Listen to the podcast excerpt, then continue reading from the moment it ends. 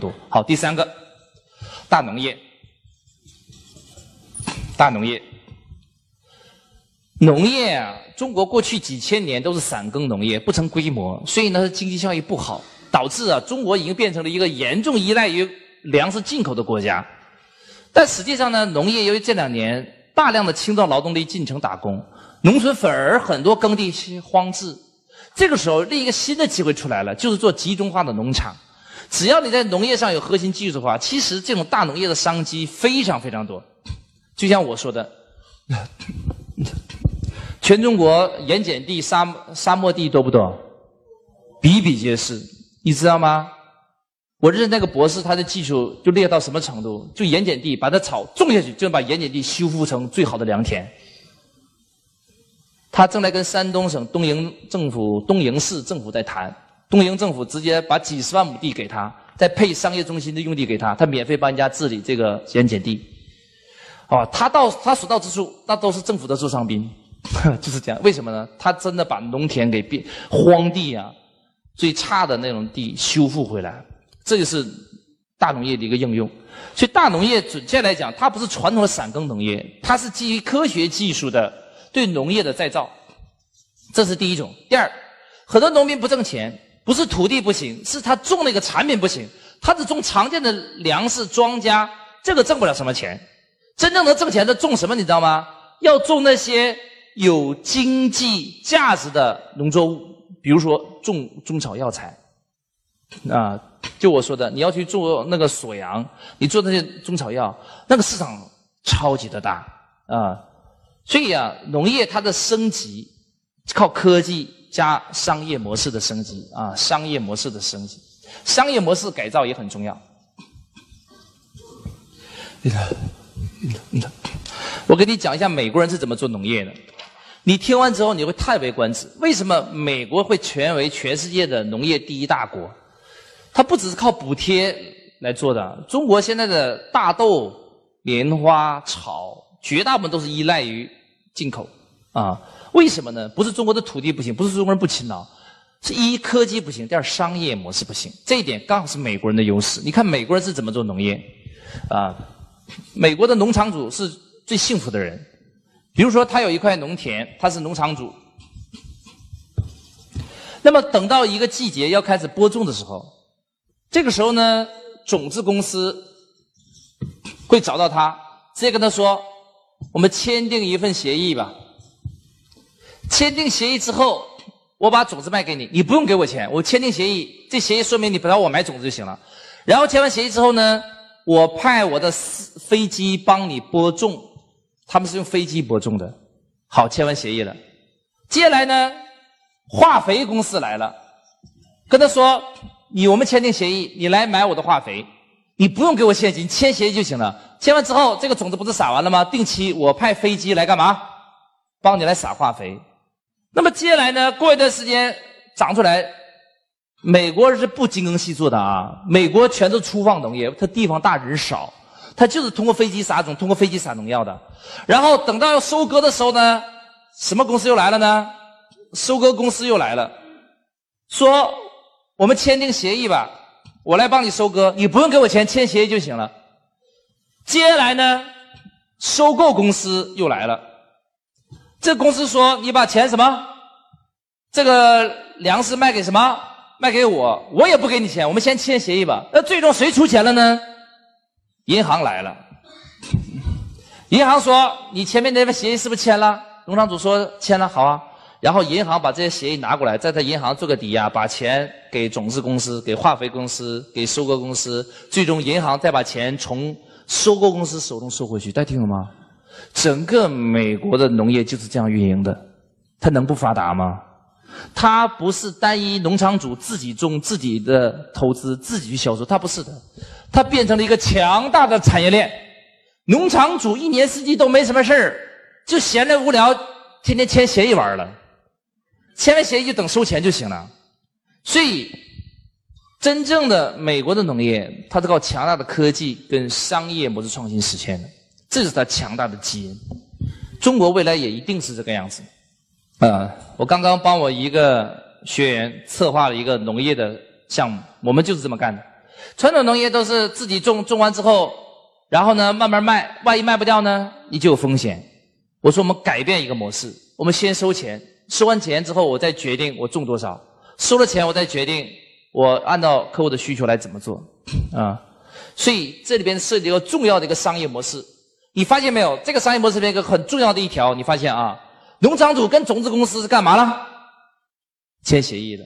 他跟化肥公司干嘛？签协议。他跟收购公司签协议，跟收购公司签协议，跟银行签协议。你发现没有？整个的商业模式是用什么来运转的？是用协议来运转的。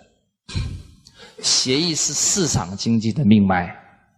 啊，市场经济就是信用经济，信用经济就是合同经济，合同经济就是协议经济。所以啊，整个的美国经济之强大，是因为它协议运作的特别的好。啊，所以啊，会运作协议的人就可以很轻松的整合社会资源。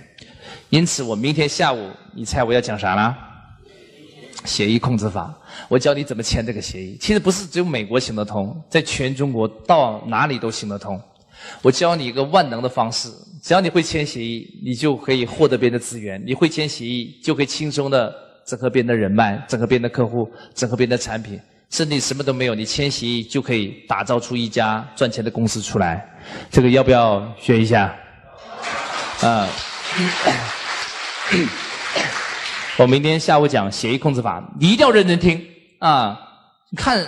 这美国人的商业模式是怎么运作的？其实一点也不难，我们也做得到，只是你们从来没有学过。你学过了就能做得到，所以它运作起来并不难。关键是要学习，要打开智慧。我帮一个学员就用这套模式，我重构商业模式。你看我们怎么来在中国用这套方法做农业的？我个学员他在广西啊，他从广西农科院拿了一个特殊的技术回来，就是可以把硒这个元素加到。大量的农产品里面去，硒你们听说过吗？硒呀，啊，硒这个元素是非常好的元素，它有两类的形态，一种是植物活性，一种是矿物的。那么呢，这个广西农科院的一些老专家就研究出来，如何把硒高含量的分布到这些农作物里面去。很多地方都号称我这个土是富硒的，我的产品是富硒的，但大多数没有达到真正的富硒的标准。而且农科院的老专家就用他的技术突破了，可以把硒元素添加到米里面去，用了他这个硒元素种出来这个米，你知道会香到什么程度吗？你只要吃一口，一辈子忘不掉，因为你一辈子没吃过这么香的米。加到青菜里边，你会吃到你一辈子从来没吃过这么香的青菜。加到鱼里边，你从来没吃过这么香的鱼；加到鸡里边，你从来没吃过这么鸡；加到蛋里边，你又吃从来没吃过的蛋，富硒蛋。它这个是万能的，你想吃什么加到里边就行了。哇，这个太神奇了！但是呢，他还挣不到钱。为什么挣不到钱呢？因为他们的传统方法就是。种植要钱，他钱又不多，只能是种小一点面积，种小一点面积，然后过几个季节，好不容易生产出来要卖，卖又卖不动，因为什么呢？他的米呀比较贵，走一般的饭店渠道又走不动。我说你这模式太 out 了，我给你设换个模式，先收钱后种，是吧？想不想听一下？怎么先收钱后种？他就在广西啊，广西那个地方。钦州不远的一个小的一个乡村里边，我说啊，你就在你那里啊，搞一个简单的农家的那种农家乐，像很简单的地方就行了，能吃私房菜的地方，你平时不用营业，就是招待朋友来之前预定一下就行了。然后呢，你就把你的朋友请到这个地方来体验富硒米、富硒鱼、富硒肉、富硒菜，体完之后，这很多朋友一定感觉很好。呃，这些人又都是企业家朋友，又不差钱，你就跟他说，要不然你这样，你一年呢给我们一万块钱到三万块钱，然后你自己说，你的钱里边包括多少米，包括多少菜，包括多少这个肉啊，你自己挑，你自己定，然后你指定完之后，我就根据你支付的金额去给你，你不要米吗？我给你种米。你不叫菜吗？我给你种菜。你不叫肉吗？我给你养鸡养鸭。你得交了钱我才给你养，而且养呢你必须要啊，不要无所谓，反正你交了钱了啊。但是你要不交钱怎么样？我就不种也不养。这个大家逻辑清晰了吧？就这么简单，这就是我上午讲的，这是预售的什么权？消费权嘛，就是这么简单，预售的消费权，预售消费权罢了，啊，他只要找大量的人来体验就可以了，因为他这个产品是需要体验的，你们没有吃过，仅靠我说，你感受不到这个米有多么香，啊，多么好吃。啊，前两天一个学员从海南来跟我说：“陈老师，我还知道一个更厉害的米。”他说：“一种特殊的东北有一个地方叫五常，听说过吗？”他说他从五常搞了一种特殊的米。他说这个米呀，就香到什么程度啊？他说的不用吃，把那米放在家里边还是生的，这个屋里边都香味儿。然后他煮这米的时候，他家楼下邻居来找他了：“你们在干嘛？怎么这么香啊？” 闻着味儿就来了。听懂了吧？达到这个程度了，所以啊，我跟你讲，真的是有中国还是有很多这种好的农产品的。你选择这种产品的时候，你要选择百里挑一的，你要按照我这个标准去找，不要随便找。啊，同样的道理啊，那么我让他的方式就是预售消费权，然后根据消费权众筹的方式就来种，这样你一点风险没有。你只要大量的人体验，体验完就会买，体验完就买。一般人一年吃米菜肉。花一两万很正常，即使吃不完也可以送礼，而且这个东西是定制的，都有面子，是吧？就相当于现在流行的叫什么呢？对，叫特供啊，就这意思啊。所以谁都喜欢，又不差这点钱，又吃好的，又健康。现在人对吃越来越讲究健康了，不只是便宜的问题，还要健康。这是大农业发展的一个背景。很多超市里边都有了什么有机蔬菜，有没有听说过？啊？有机米啊？为什么呢？就因为老百姓有这个刚性需求，所以这才是大农业爆发的背景。所以我很看好这个大农业发展方向。但是我再强调一下，我说的不是传统的散耕农业，我说的什么？我说的是科技加商业模式双重创新的新型农业，这很重要啊！如果你还是过去的靠天吃饭的农业，你的技术也没有优势，你的商业模式没有优势，那么你这个农业不是我说的大农业啊。所以大农业实际上是新型农业，这是我说的第三。